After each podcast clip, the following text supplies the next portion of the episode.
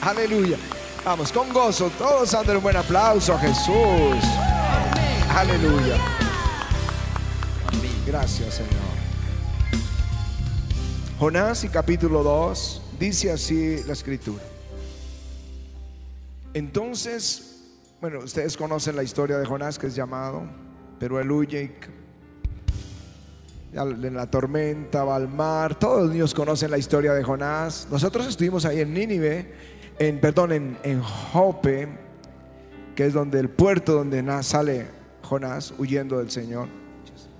Entonces oró Jonás a Jehová, su Dios, desde el vientre del pez. Y dijo, invoqué en mi angustia a Jehová y él me oyó. Desde el seno del Seol clamé y mi voz oíste. Me echaste a lo profundo en medio de los mares y me rodeó la corriente. Todas tus ondas y tus olas pasaron sobre mí. Entonces dije, desechado soy de delante de tus ojos. Dilo conmigo, desechado soy delante de tus ojos. Alguien en casa, en su corazón, lo siente de la misma manera. Desechado soy delante de tus ojos, mas aún veré tu santo templo. Las aguas me rodearon hasta el alma, rodeóme el abismo y alga se enredó en mi cabeza. Descendí a los cimientos de los montes, la tierra echó sus cerrojos sobre mí para siempre. Mas tú sacaste mi vida de la sepultura. Cuando mi alma desfallecía en mí, me acordé de Jehová. Y mi oración llegó hasta ti en tu santo templo. Los que siguen vanidades ilusorias, su misericordia abandonan. Los que siguen vanidades ilusorias, su misericordia abandonan. Mas yo con voz de alabanza te ofreceré sacrificio. Pagaré lo que prometí. La salvación es de Jehová. Y mandó Jehová al pez y vomitó a Jonás en tierra. Vino palabra de Jehová por segunda vez a Jonás. Aleluya. Diciendo, levántate y ve a Nínive, aquella gran ciudad, y proclama en ella el mensaje que yo te diré. Amén.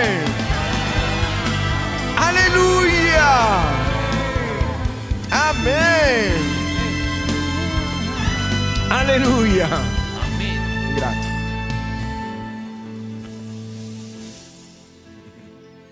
Cuando yo tenía 16 años, o alrededor de esa edad, el Evangelio del Señor Jesucristo llegó a la casa. Grupos de jóvenes de colegio y jóvenes universitarios comenzaron a hablar de, de Jesús. No era común era extraño. De por sí yo era el único creyente del salón y con mis dos hermanos, los tres éramos los únicos de todo un colegio. Los demás no eran creyentes, no es como ahora que hay, avivamiento. Y te encuentras creyentes en muchos lugares. Así que fue más difícil poder sostenerme en la fe en ese entonces.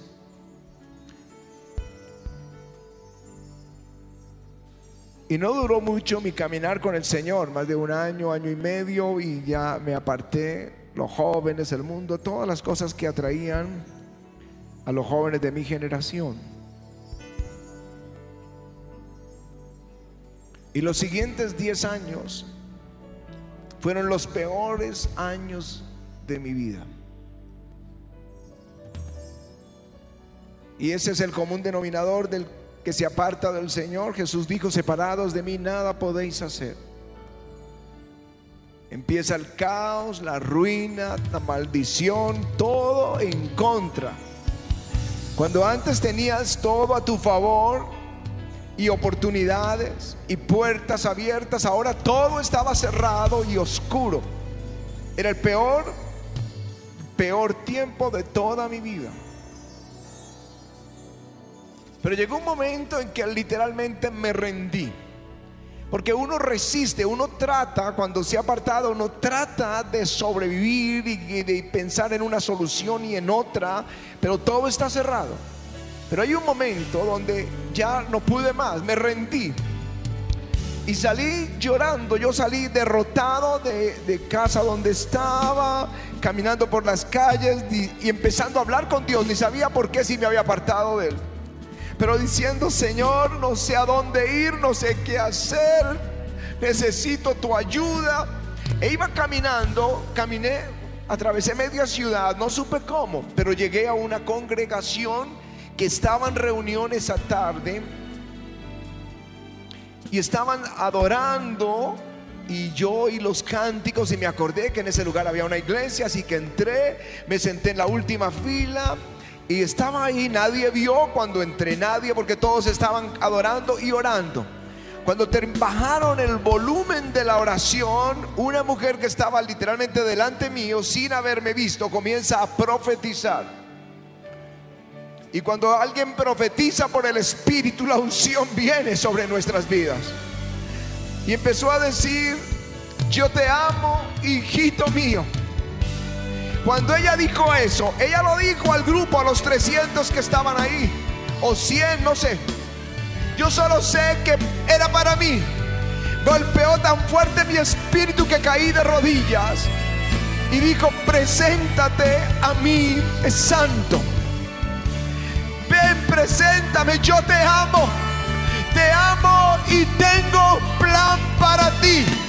Tengo un plan para ti. Jamás ese día Jamás esa tarde pensé que estaría en el ministerio sirviéndole a Jesús y que vería con mis ojos un avivamiento. Dios me dio una oportunidad. Ese día tuve otra oportunidad en mi vida. Aleluya. Aleluya. En la Biblia hay casos similares, Moisés, y no sé si conoces toda la historia de Moisés. Pero en los días en que estaba por nacer, Faraón y los egipcios estaban preocupados porque los israelitas que eran esclavos de ellos se, se estaban multiplicando mucho y pensaron en detener ese crecimiento, había que detenerlo y la mejor forma era matar los niños varones y botarlos al río. Casi como lo que está pasando ahora. Las naciones tienen miedo en América Latina porque las iglesias están creciendo y quieren detenerlas. Ah, esta pandemia les pareció la gran oportunidad para detenerlas. Ojalá pudieran echar a esos pastores al río. Eso es lo que piensan. Pero no saben que cuando las cosas están así oscuras, mi redentor está por actuar. Aleluya.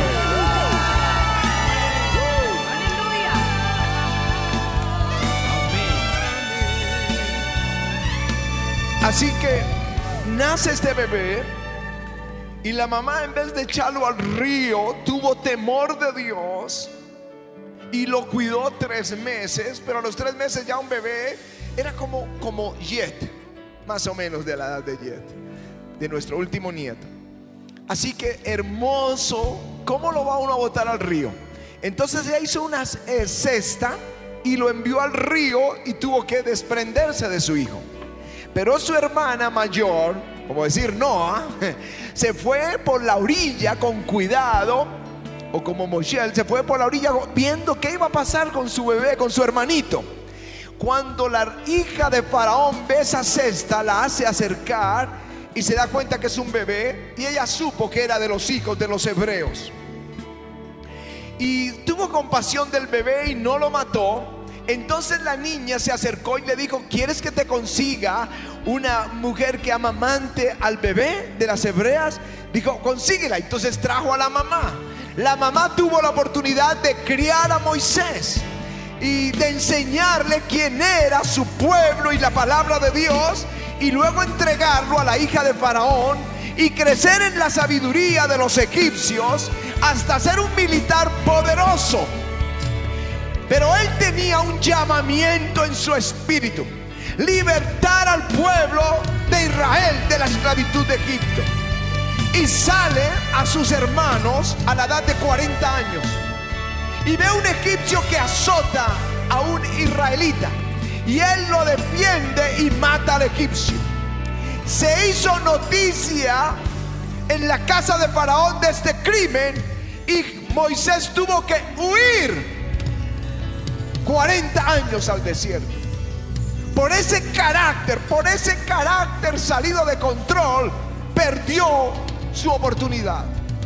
Creo que esto fue lo mismo que le pasó por lo que no entró a la tierra prometida. Falta de dominio propio sobre el carácter. Se enojó el día que le mandaron golpear la roca y fue desechado. No pudo entrar.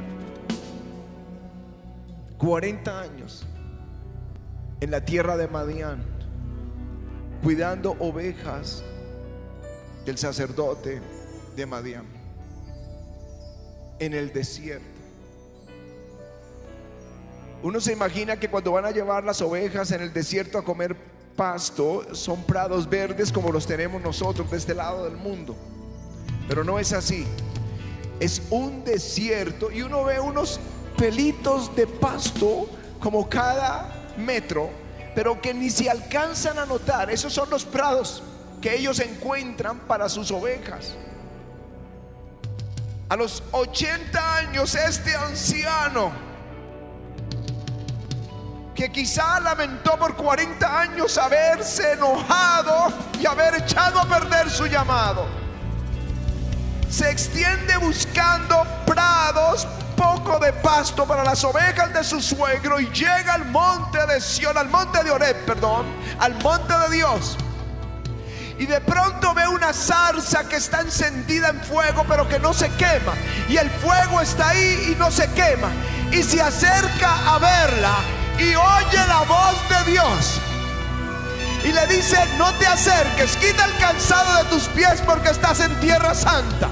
Yo he oído el clamor de mi pueblo. Yo he visto su aflicción y cómo son oprimidos.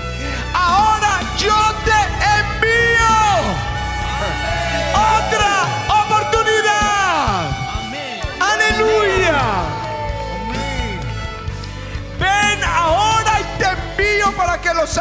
¿Quién soy yo? Dice Moisés. ¿Quién soy yo para que vaya? Aleluya. Aleluya.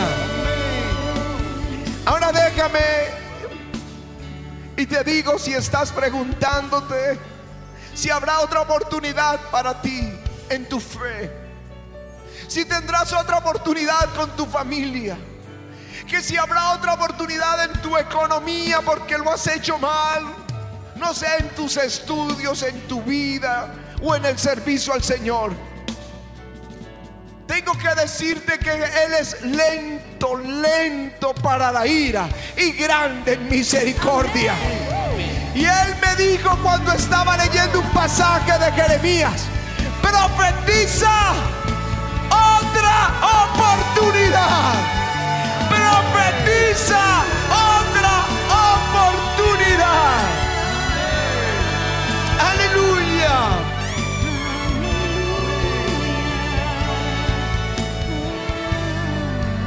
Aleluya. Yo estaba leyendo Jeremías 33 cuando el Señor dice, clama a mí y yo te responderé te enseñaré cosas grandes y ocultas que tú no conoces. Y dice, y vendrán para destruir esta ciudad. Pero he aquí yo traeré sanidad y medicina y los curaré y les revelaré abundancia de paz y de verdad. Y los haré volver a los cautivos de Judá y los limpiaré de su maldad. Perdonaré su pecado que pecaron contra mí serán de nombre de gozo y alabanza entre las naciones que habrán oído todo el bien y la misericordia que yo les haré. Cuando leía esto, un pueblo que iba a ser desechado, y Dios dice, los voy a traer y los voy a bendecir. El Espíritu me dijo, profetiza otra oportunidad. Profetiza otra oportunidad. Aleluya. Aleluya. Por eso hoy tomé el texto del profeta Jonás, quien recibe un llamado para ir a predicar a Siria, el pueblo más perverso que habitaba aquel entonces la tierra. Y lo envía a la ciudad de Nínive, una gran ciudad. Tres días caminándola se tardaba una persona. Y le dice, ve a Nínive y anuncia el mensaje que yo te diré. Y Jonás sabía quiénes eran los ninivitas. Y lo que hace es que va al puerto de Jaffa, al puerto de Jope, y se sube en un barco directo a otro lado, a Tarsis, huyendo de Dios. No quiero saber, huye. La palabra dice huyendo de la presencia de Dios. Tú no puedes huir de Él. Los dones y los llamamientos son irrevocables. Tú no puedes huir de Él. Así que Dios envía una tormenta sobre ese barco. Y comienza a mecerse ese barco casi que se partía. Y todos los marineros, no sé cuántos, seguramente cientos, porque así eran los barcos del tiempo por lo menos del apóstol Pablo y todos ellos tratando de salvarse botaban lo que había en el barco para hacerlo más ligero. Pero no pudieron. Y llamaron a Jonás porque estaba dormido y le dijeron, ¿de dónde eres? ¿Cuál es tu pueblo y tu oficio? Y él, él declara quién es porque era un profeta. Él declara, yo, yo soy israelita, soy un hebreo y sirvo al Dios que hizo el cielo y la tierra. Y yo sé que esto es por causa mía. Y la única salida era botarlo al mar para que se detuviera la tempestad. Y lucharon aquellos hombres, pero no pudieron. Así que tomaron a Jonás y dijeron, Señor, perdónanos este pecado, pero es lo que creemos correcto. Y lo botaron al mar. E inmediatamente cesó la tormenta. Ellos hicieron sacrificios y adoración a Jehová en ese barco. Yo lo llamo el primer avivamiento de Jonás, porque hubo dos avivamientos, el de Nínive y el del barco. Pero él terminó en el mar y viene ese pez y se lo traga y él hace esta oración. Invoqué a Jehová en mi angustia. Él me oyó desde el seno del Seol, clamé y me oíste mi voz me echaste a lo profundo del mar. Dice que hasta las algas se enredaron en su cabeza. Y él pensó que moría. Mas tú sacaste mi vida del sepulcro. Oh Jehová Dios mío. Cuando desfallecía mi alma me acordé de ti. Y mi oración llegó hasta ti en tu santo templo. Yo ofreceré sacrificios y pagaré lo que prometí.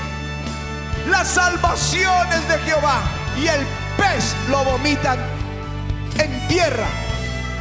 Y dice el texto, vino otra vez palabra de Jehová.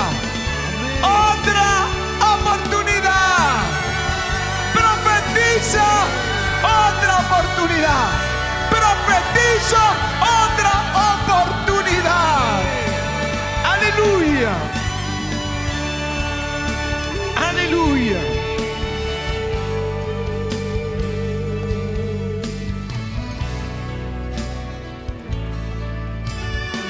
Aleluya.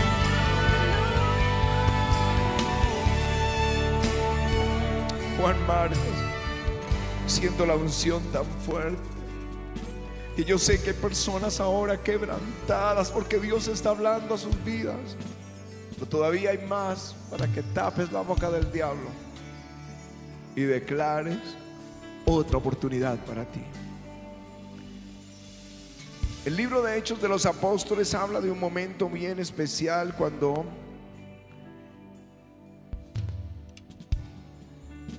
en Antioquía estaban los profetas, apóstoles y líderes que estaban de la iglesia de Antioquía orando y ayunando. Y el Espíritu Santo dice, apártenme a Bernabé y a Pablo para la obra del ministerio que los he llamado. Y ponen las manos sobre ellos y los envían.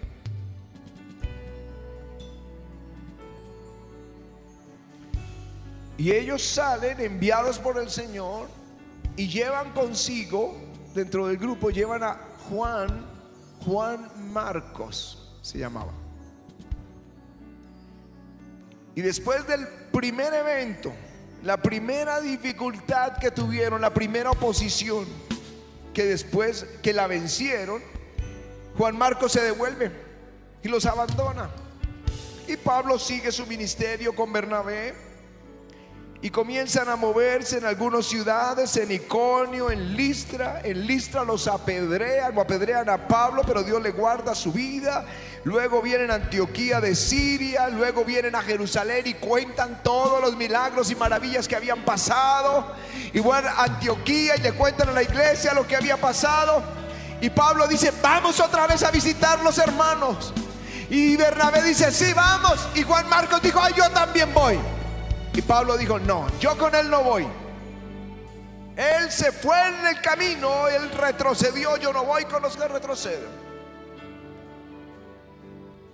Entonces Bernabé se fue con Juan Marcos y Pablo se fue con Silas. Algo tuvo que haber pasado porque Bernabé es llamado hijo de consolación, era un hombre lleno del Espíritu Santo. Tuvo que haber influenciado en la restauración de Marcos. Porque luego en las cartas escribiendo Pablo a los colosenses, Marcos era parte ya de su equipo de trabajo. Al final en la carta a Timoteo le dice, envíame a Juan Marcos porque me es útil para el ministerio. Dios le dio otra oportunidad. Oh, le dio una gran oportunidad.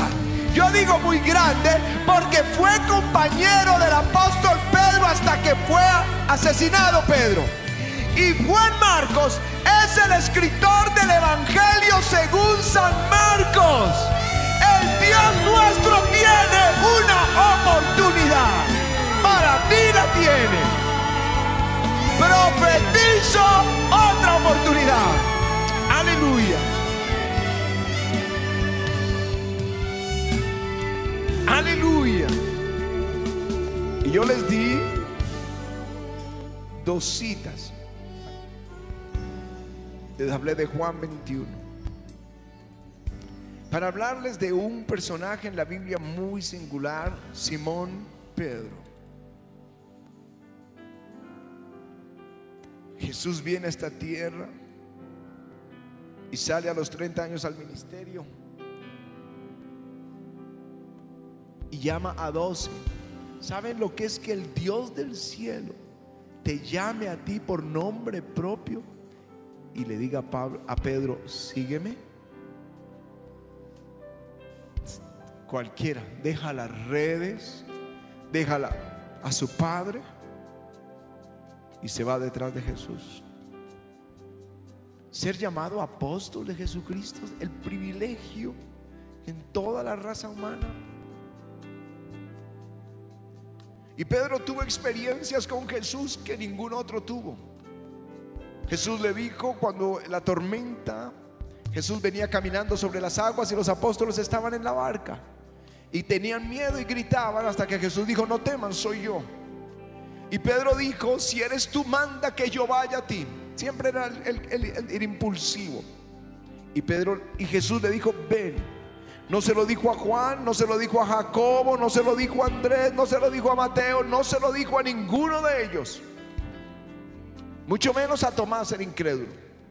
Pero se lo dijo a Pedro. Ven. Y Pedro caminó sobre las aguas. sin hundirse. Es el único que lo hizo. En el monte de la transfiguración, solamente Jesús subió a ese monte a Pedro, Andrés y Jacobo, ninguno más. De los cientos y miles que le seguían, ni los setenta de la gran comisión, ni el resto de los doce, solo ellos tres pudieron ver a Jesús transfigurado y a Moisés y a Elías hablando con el Señor y la nube de gloria y oyeron la voz del Padre, la escucharon con sus oídos naturales.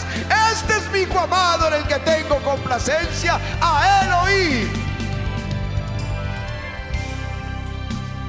Cuando muere la hija de Jairo, Jesús dejó la multitud que lo apretaba. Él dijo, espérenme aquí. Y se llevó a Pedro, Andrés y Jacobo, a nadie más, pero ahí estaba Simón Pedro. Cuando vio a Jesús hablando la talita kumi, le dice a la niña de Jairo y resucita. Pero el día que Jesús fue apresado, esa noche antes de que sucediera, Él le dijo a Jesús, nunca te negaré, nunca iré contigo a la cárcel y si es necesario morir, yo voy a morir por tu causa. Y esa noche cuando apresaron a Jesús y le preguntan, ¿tú eres de ellos? Dice, no, yo no soy de ellos. Otro dijo, yo te vi en el huerto, tú eres de ellos. La criada le dijo, tú eres de ellos. Digo, no lo conozco. Jesús estaba ahí. Uno de los evangelios dice que Jesús levantó la mirada. Él oyó y con su mirada le estaba diciendo, Pedro, no me conoces. No me conoces, no viví en tu casa, no caminé contigo, no viste mi gloria, no viste los milagros, las resurrecciones, no caminaste en las aguas, no viste la, la gloria mía en el monte de la transfiguración. Pedro, no me conoces. Pedro salió y lloró amargamente toda la noche. Cuando Jesús resucita y las mujeres testifican que Jesús resucitó, dice la escritura que vinieron a los apóstoles y les dijeron, Él está vivo. Vimos visión de ángeles que dijeron que Él está vivo. Y Juan sale corriendo. Y Pedro, que es el impulsivo, sale corriendo y va adelante. Pero de pronto se acuerda que él dijo, no te conozco. Y le baja la velocidad y pasa adelante Juan. ¿Por qué Pedro llega de segundas? Ve en el lugar desocupado los lienzos ahí. Luego Jesús aparece a los dos en el aposento alto. Y luego en el mar de Galilea aparece a ellos, que es el texto de Juan 21, donde dice, después de esto Jesús se manifestó otra vez a sus discípulos junto al mar de Tiberias. Estaban pescando. Y en la orilla estaba Jesús diciendo, hijitos, ¿tenéis algo de comer? Y ellos dijeron, no. Él dijo, lancen la red a la derecha y van allá. Y lo hicieron. Y había tantos peces tantos peces que se dieron cuenta que era un milagro y dijeron, es Jesús, es Jesús. Todos corrieron a Jesús. Pedro no. Pedro se botó al agua. Se ocupó de la pesca. Y fue el último en llegar. Claro que sabemos por qué. La conciencia te acusa. Y tú no puedes mirarlo a los ojos ¿Cómo Pedro puede minar al maestro cuando dijo, no te conozco? Y cenan. Y yo creo que Pedro estaba atrás del grupo. Cuando hubieron cenado, dice el verso 15, Jesús dijo a Simón Pedro, Simón, hijo de Jonás, ¿me amas más que estos? Le respondió, sí Señor, tú sabes que te amo. Y él dijo, apacienta mis corderos. ¿Ustedes se imaginan entre el grupo? Pedro por allá atrás. Simón, hijo de Jonás, ¿me amas más que estos? Sí Señor, yo te amo. Y siguen conversando. Y luego, Simón, hijo de Jonás, ¿me amas más que estos? Sí Señor, tú sabes que te amo. Y le pregunta la tercera vez y dice, y Pedro se puso triste porque le preguntó la tercera vez, Simón, hijo de Jonás, ¿me amas más que estos? Se puso triste y dijo, Señor, tú lo sabes todo. Tú sabes que te amo. Pastorea mis ovejas. Cuando uno lee el texto no entiende por qué esto es Jesús repitiéndole la pregunta. Pero en el griego sí es fácil entenderlo, o es más fácil entenderlo. Porque hay dos palabras, bueno, hay varias palabras para amor.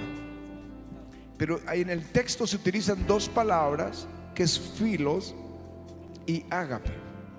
Filos es el amor que tenemos por la familia, por los hermanos, por los seres que más amamos. Entonces uno dice filos.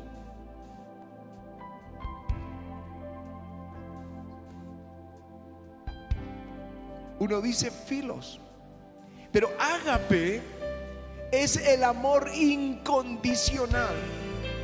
Es, el, es la devoción que Dios espera que el hombre tenga por él su mente y su voluntad. Es incondicional, por eso se conoce como el amor de Dios. Porque Él te ama a pesar de lo que tú eres o a pesar de lo que tú haces te ama incondicionalmente porque de tal manera te amó Dios.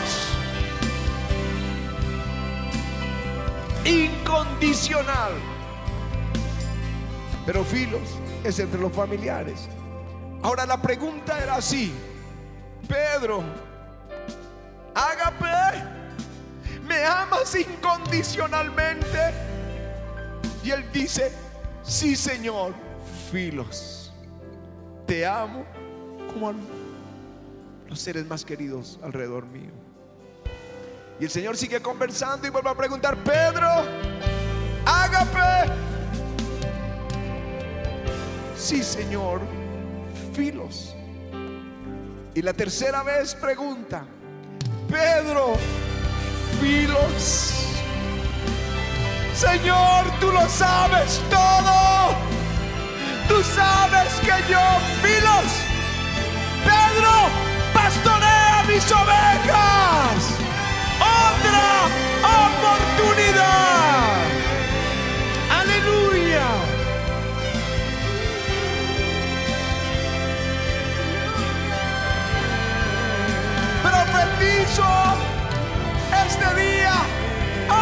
Oportunidad. Otra oportunidad otra oportunidad, profetizo otra oportunidad.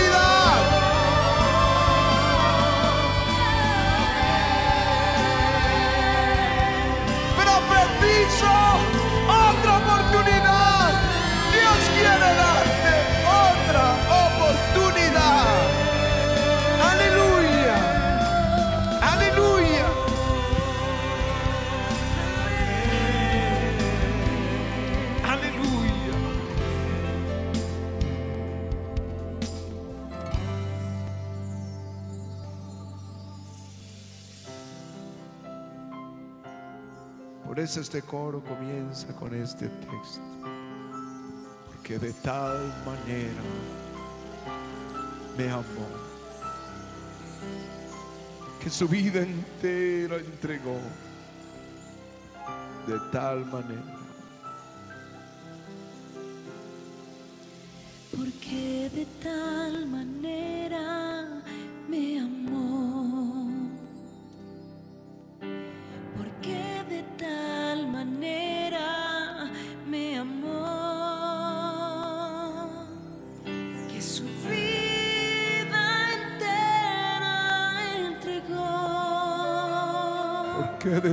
Tal manera. Porque de tal manera me amó. Pero a veces como Pedro lo gritamos a los cuatro vientos. Gritarlo a los cuatro vientos. Si en nosotros es la prueba,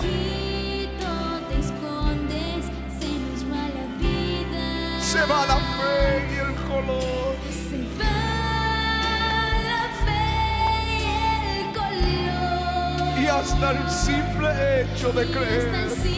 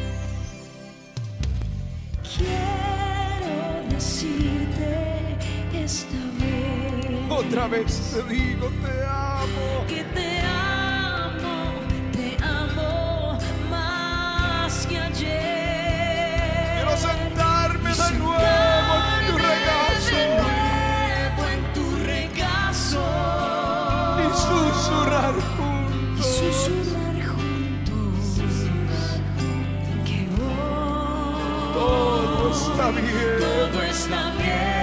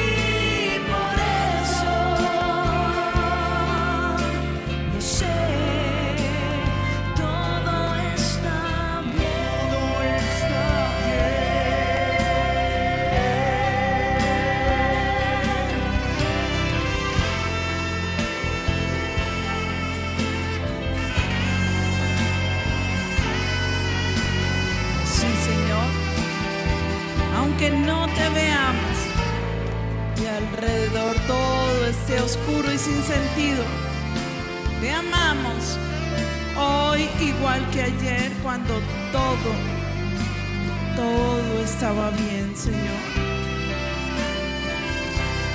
Te amamos. Gracias por la oportunidad que nos das. Una segunda oportunidad si hemos decaído en el camino, si nos hemos estancado, si nos hemos detenido por la vergüenza por cualquiera que sea la razón. Hoy nos estás profetizando y nos estás diciendo, hay una segunda oportunidad, hay una segunda oportunidad. No te quedes allí como paralizado, sino ve corriendo a tu receptor y recibe esa unción. Recibe la certeza de que los llamamientos son irrevocables, igual que los dones, son irrevocables. Y quiero que le digamos juntos al Señor que todo está bien.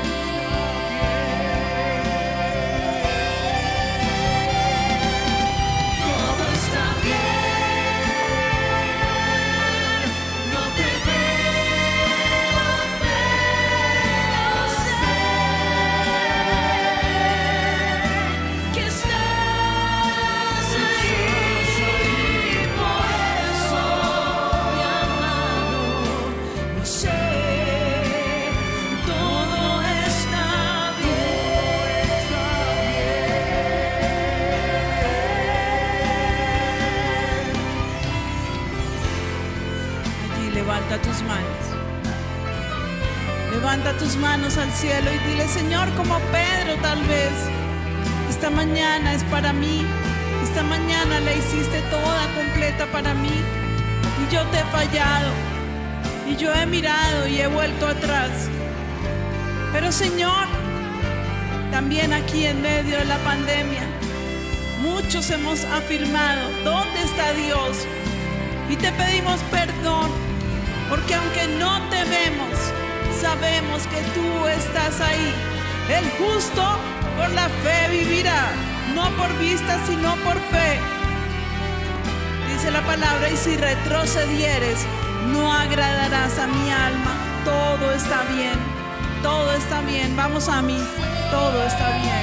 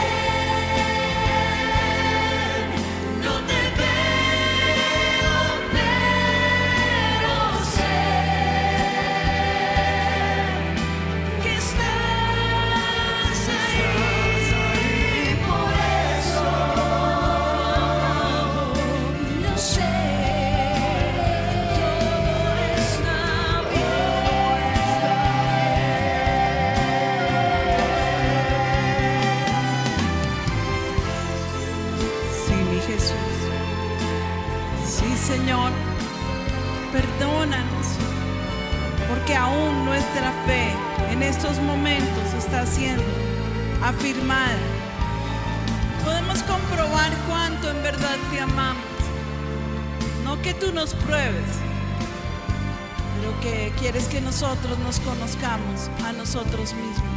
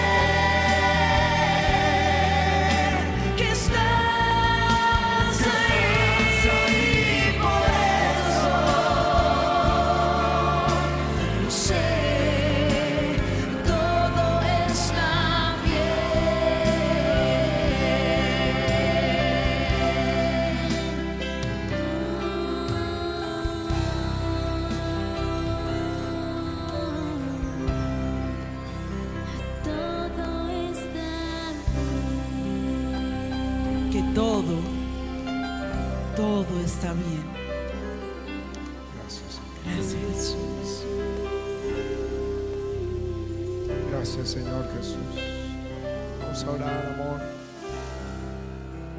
Porque para algunos que están aquí, sus peticiones, quizás una tormenta, quizás es una noche oscura.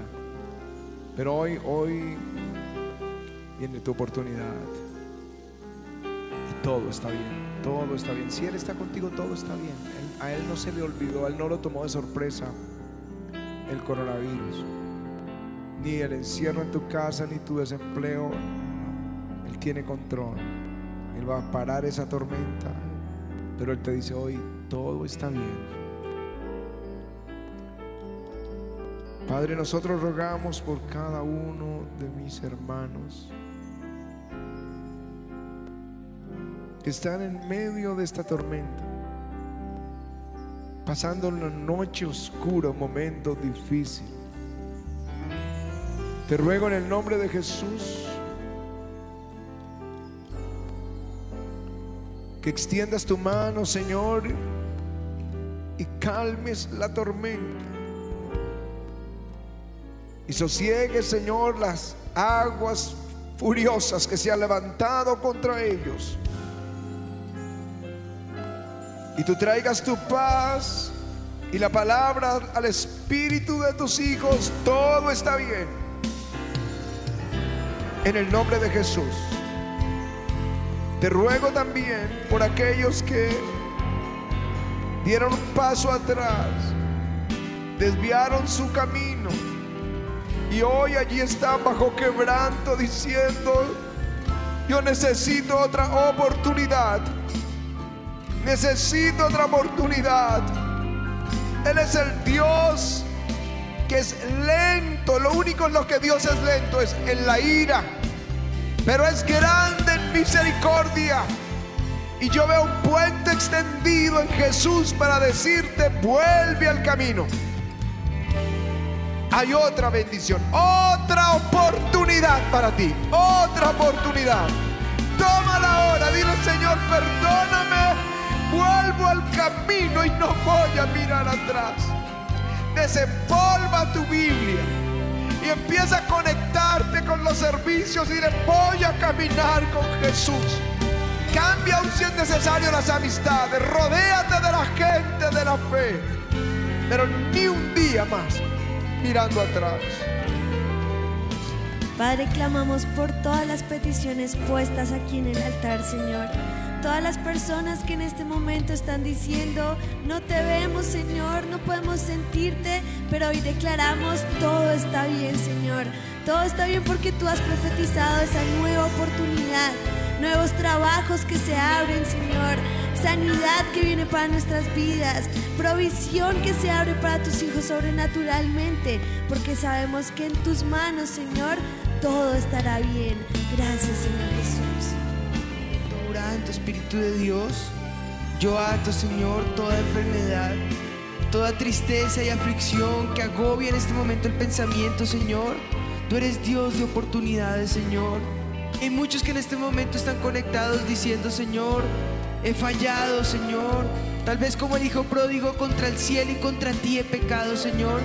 Pero en esta reunión y en esta prédica, Señor, que tú nos has dado, nuestro corazón se vuelve a ti, Señor. Y esa es la oportunidad que tú das porque tú eres Dios de misericordias, Dios de oportunidades, Señor. Tú dices en tu palabra, Señor, que en ti cada mañana son nuevas las misericordias, Señor. Y hoy clamo, Espíritu de Dios, por aquellos que al igual que el Hijo pródigo, vuelven en sí, Señor. Volver en sí, Señor, es reconocer esa falta, es ver de dónde hemos caído, Señor, y arrepentirnos, Señor. Hoy clamo, Espíritu de Dios, tu misericordia sobre cada uno de tus hijos, Señor. Sobre aquellos que se habían apartado y hoy vuelven, Señor. Sobre aquellos que sienten que te han fallado, Señor. Sobre aquellos que sienten que sus oportunidades se han ido, Señor. Y hoy tú nos estás diciendo, otra vez abriré camino, Señor. Otra vez, Señor, muestra tu misericordia. Otra vez muéstrate como ese infinito Dios que ama, que perdona, que restaura, que sana, Espíritu de Dios, en el nombre de Jesús. Obra ahora allí, Señor. Sana, Señor, los corazones. Sana las relaciones, Señor. Relaciones de pareja que se han roto. Relaciones familiares, Señor, que se han resquebrajado. Relaciones, Señor, de amistades, Señor, que por años se han herido. Hoy clamo, Espíritu de Dios, que seas tú restaurando, Señor, familias, hogares, eh, relaciones, Espíritu de Dios. Y que ahora, Espíritu Santo, empiece nuevas oportunidades para los hogares, nuevas oportunidades para los empresarios, nuevas oportunidades para las familias, Señor, en el nombre de Jesús, tu restauración hoy en el nombre de Jesús. Me acordé que ese lugar se llama Mensa Christi, el lugar de Pedro, es el lugar de la restauración y ese es Mensa Christi. Hoy es la oportunidad de la restauración para tu casa, la oportunidad de la restauración para tu familia. Mensa Christi para ti en este momento, en el nombre de Aleluya, Jesús. gracias, sí, Gracias, Señor. Gracias, gracias, Señor.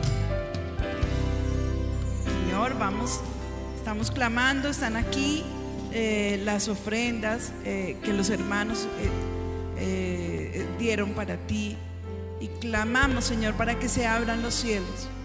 Te ruego, Señor, que cada uno reciba su recompensa, porque tú jamás llegas tarde, porque tú, Señor, eres grande en misericordia, porque nos amas y te dueles con nuestro dolor.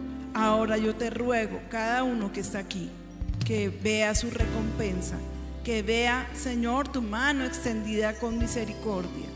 Gracias por los testimonios donde están allí contando cómo llega la comida a su puerta sin que sepan quién fue y cuándo se hizo, pero allí llega la comida y están también llegando los giros. Asimismo, pedimos que de manera sobrenatural no le falte el alimento a ninguno de tus hijos, ninguno tenga falta de alimento, ninguno tenga falta de salud. Señor, Y te clamamos para que esta pandemia termine. Te lo rogamos, Señor Jesús. Ya no queremos vivir más en este encierro. Necesitamos hacer la gran comisión. Y estando totalmente anulados, que eso cree Satanás, pero es más difícil. Queremos estar aquí reunidos delante de ti con tu pueblo juntos adorándote. Y Señor, aleja esa pandemia que de manera sobrenatural pare. Que de manera sobrenatural tú declares, hasta aquí llegó la pandemia. Ahora, Señor, nosotros echamos fuera ese espíritu de intimidación, fuera ese espíritu de enfermedad, fuera ese espíritu de muerte en el nombre de Cristo Jesús. Y Señor, dale sabiduría, por favor, a nuestros gobernantes. Te lo ruego en el nombre de Jesús. No están solos, Jesús está con ustedes. Amén. Él traiga ese espíritu de consolación.